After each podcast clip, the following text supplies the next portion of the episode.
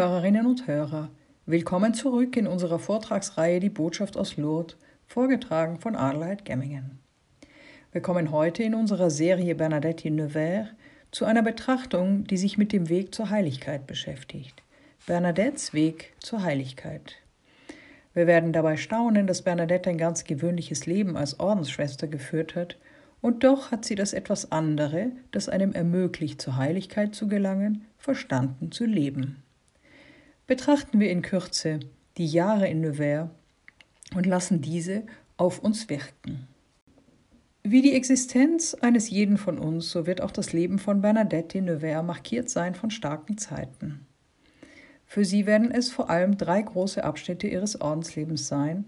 Jedes Mal wird es für Bernadette darum gehen, ein wenig tiefer einzudringen in die Nachfolge Christi und in die Schritte zur Heiligkeit.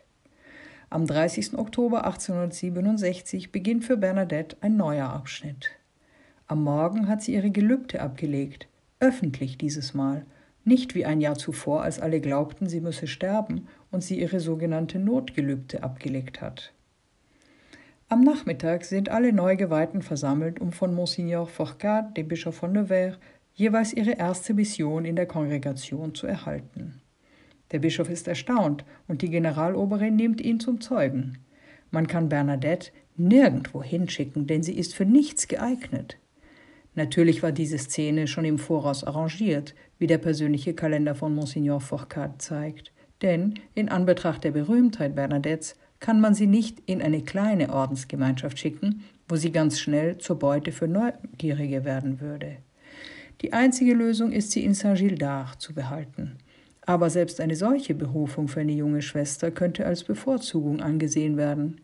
Die einzige Möglichkeit, dies in den Augen aller Mitschwestern zu rechtfertigen, ist die Erklärung, dass Bernadette bleiben muss, nur bleiben kann und bleiben wird, da sie für nichts anderes geeignet ist, außer eine Art Lückenbüßerin. Indem sie von Dienstplan zu Dienstplan geschickt wird, je nach ihrem gesundheitlichen Zustand. Der Bischof resümiert also wunderbar den Weg, der Schwester Marie Bernard von nun an offen steht und den Gott für sie reserviert hat. Schwester Marie Bernard, ich vertraue Ihnen den Gebetsdienst an. Bernadette begnügt sich damit, ihm demütig zu antworten, ich werde es versuchen. Bernadette wird dann Hilfskrankenschwester und ist damit beschäftigt, das Nachtgeschirr zu reinigen und den Tee vorzubereiten. Als Krankenschwester wird sie bald von Dr. Saint-Cyr sehr geschätzt und von ihren kranken Mitschwestern geliebt. Das geht so bis zum 3. Juni 1873, als eine examinierte Krankenschwester Bernadette ersetzt und sie ohne jegliches Fingerspitzengefühl und unbarmherzig zurückschickt in ihre Rolle als Lückenbüßerin. Das lässt Bernadette diesen kleinen Satz entgleiten, eine ihrer seltenen Klagen. Leiden gehen vorbei, sagt sie, aber gelitten zu haben, bleibt für immer. Die Bernadette voller Lebensfreude, die wir in Lucht kennengelernt haben, gut gelaunt und voller Humor, die die Leute zurechtweisen kann, wenn es notwendig ist und die trösten kann, wenn man es braucht, ist auch die, die man in Saint-Gildard wiederfinden wird. Viele Mitschwestern sind darüber erstaunt, Bernadette so einfach, lustig und froh zu erleben. Als Julie Garros, ihre Freundin aus Lourdes, es im Katechismusunterricht nicht mehr aushält und im Noviziat von Nevers ankommt, sie, die versprochen hatte, niemals Ordensschwester zu werden, wirft Bernadette all ihre eingeübten Prinzipien über Bord, läuft Julie entgegen und fällt ihr lachend um den Hals. Bist du endlich da, du schreckliches Wesen? Bernadette ist lustig und amüsant. Aber sie hat auch einen starken Charakter. Seit ihrer Zeit in Lourdes, als sie die Autoritäten des Ortes zurechtgewiesen hat, hat sie sich nicht verändert. Vor der Pforte der Klosterkapelle wird sie von einem eingebildeten Henri Lasserre aufgehalten, der die Geschichte der Erscheinungen besser zu kennen glaubt als sie. Das bekommt ihm schlecht, und er wird eindeutig von Bernadette zurechtgewiesen. Mein Herr, ich habe das gesagt und nicht jenes. Julie Garros beschreibt Bernadette als temperamentvoll, ein wenig jähzornig. Davon bemerkte man nichts, denn sie wusste sich sehr gut zu beherrschen. Doch manchmal sah man in ihrem Gesicht die Ungeduld an, welche sie aber blitzartig wieder unter Kontrolle, Kontrolle bekam. Julie Garros berichtet uns von einem Anflug von Ungeduld, als eine junge Postulantin, die schon so viel von Bernadette hatte reden hören, dieser im Kloster plötzlich über den Weg läuft. Eine Oberin sagt zu ihr, Mein Fräulein, das ist Bernadette. Überrascht, sie so vorzufinden mit einem unscheinbaren Äußeren und ohne Unterschiede zu den anderen Schwestern, kann sie ihr Erstaunen nicht verbergen. Das ist Bernadette? Und als Bernadette es hört, dreht sie sich um und sagt zu ihr mit ihrem schönsten Lächeln Aber ja, mein Fräulein, das ist nur Bernadette. Im Lauf der Jahre übt sich Bernadette in ihrem Feingefühl und lässt alle ihre Barmherzigkeit und ihren Sinn für andere aufleuchten.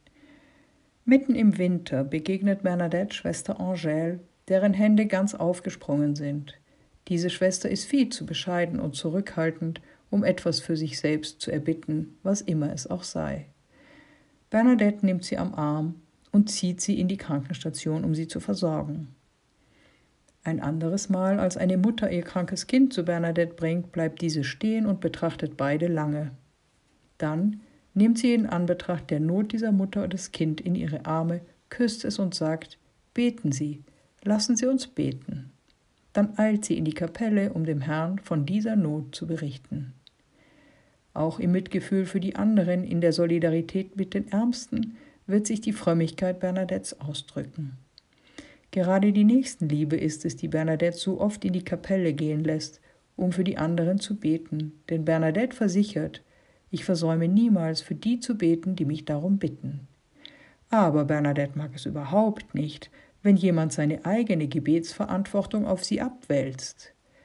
Ganz oft nimmt sie Leute, die sich ihr anvertrauen mit der Behauptung, sie wüssten nicht, wie sie beten sollten und wären unfähig dazu, mit sich mit und sagt ihnen, kommen Sie, lassen Sie uns zusammen beten. Bernadette nimmt auch Anteil an den Sorgen ihrer Umgebung. Als die Preußen kurz davor stehen, Nevers einzuschließen und die Klostergemeinde Panik erfasst, bleibt Bernadette ruhig und geht zum Gebet in die Kapelle, aber ohne Furcht. Denn Gott ist auch mitten unter den Preußen, sagt sie. Der 30. Oktober 1867 markiert den Anfang einer zweiten Etappe für Bernadette. Am Morgen hat sie ihr erstes Gelübde abgelegt, öffentlich dieses Mal und nicht wie ein Jahr zuvor, als die Generaloberin ihr das Notgelübde in der Kongregation zuließ, da man glaubte, Bernadette würde die Nacht nicht überleben. Es war üblich, dies im Angesichts des Todes zu gestatten. Der Bischof, der bei dieser Zeremonie den Vorsitz hat, schließt feierlich mit dem wunderbaren Satz aus der Liturgie der Erwachsenentaufe Der Herr vollende in dir, was er begonnen hat. Bernadette hat begriffen, was das bedeutet. Sie ist noch nicht am Ziel angekommen. Das Ja muss jeden Tag erneuert werden, in jedem Augenblick, in dem es klar wird zu glauben und Christus nachzufolgen, wie jedes Mal, wenn es Nacht wird, wenn die Schmerzen über die Freude siegen. Für Bernadette war dieses Jahr ihres ersten Gelübdes endgültig, denn 1867 gab es in der Kongregation der Nevers-Schwestern keinen Unterschied zwischen zeitlichem und ewigem Gelübde. Manchmal macht der Zufall es notwendig, dass nach Anpassung der Ordensregeln an das kanonische Recht alle Schwestern eingeladen sind, ihre Gelübde zu erneuern. Und so ist es auch bei Bernadette, die elf Jahre später, fast an ihrem Lebensende, 1878 einen neuen Abschnitt beginnt. Mit sehr großem Feingefühl hat die neue Generaloberin Bernadette ausgewählt, den Text des Gelübdes im Namen aller Schwestern zu sprechen. Beim Hinausgehen aus der Kapelle sagt Bernadette einfach, mein Gelübde ist meine zweite Taufe. Seit Beginn ihres Lebens in Gott ist Bernadette gekennzeichnet von dem Wunsch, zur ersten heiligen Kommunion zu gehen. Deshalb verlässt sie im Januar 1858 Bartres, um bei den Schwestern von Lourdes ein wenig den Katechismus zu lernen, dessen Kenntnis ihr die Türen zur Eucharistie öffnet. Obwohl es nicht dem Zeitgeist entsprach, häufig zur Kommunion zu gehen, wünscht Bernadette oft zu kommunizieren, um Kraft zu finden, damit sie sich wieder aufrichten und neu aufbrechen kann. Denn, wie Bernadette in ihrem Tagebuch notiert, die Kommunion ist nicht für die Heiligen gemacht, sondern für die Sünder. Im Laufe ihrer Kanonisierung wird eine Mitschwester später sagen, ihr Glaube an die Eucharistie war sehr lebendig. In der Eucharistie erfährt Bernadette, dass Gott allein die Erfüllung ist, und zwar jenseits von allem, was man von ihm zu erbitten wagt. Einer Novizin, die darüber erstaunt ist, dass ihre Gebete nicht erhört wurden, antwortet Bernadette, wenn man nicht bittet und wenn man nicht wünscht, hat man immer alles, was man braucht. Dann, aber erst dann, kann es leicht werden, ohne Maß zu lieben und sich aufzuopfern, ohne aufzurechnen. In diesen Worten Bernadettes wird es greifbar, was Heiligkeit bedeutet. Heilig sein ist lieben, und lieben ist auch das Widerwillige ohne Murren zu tun, wie Bernadette es verstand. Wir alle, die wir auf Christus getauft sind, sind zur Heiligkeit berufen. Im 1. Petrusbrief 1, 15, 16 lesen wir das ganz deutlich nach. Wie er, der euch berufen hat, heilig ist, so soll auch euer ganzes Leben heilig werden. Denn es heißt in der Schrift, Seid heilig, denn ich bin heilig. Zur Heiligkeit berufen bedeutet zur Liebe berufen, und zwar nicht zur gefühlsgesteuerten Liebe und nicht weiter, nein, sondern zu jener Liebe, die über das eigene Ich hinausgeht, zur Liebe, wie Christus sie uns vorgelebt hat, die Liebe, durch die wir für den anderen auf unsere, eigene, auf unsere eigenen Ansprüche, Wünsche, Launen, Begierden verzichten können und wollen, für den anderen, damit er lebe.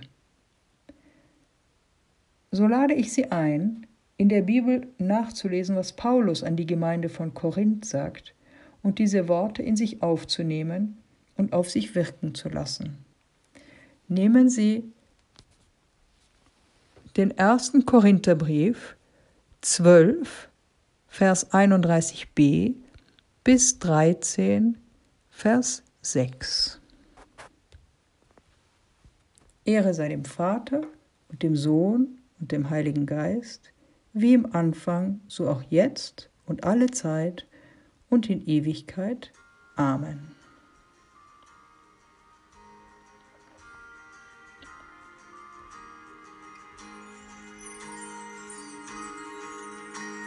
For once in your life, make it matter. For once in your life, let it be.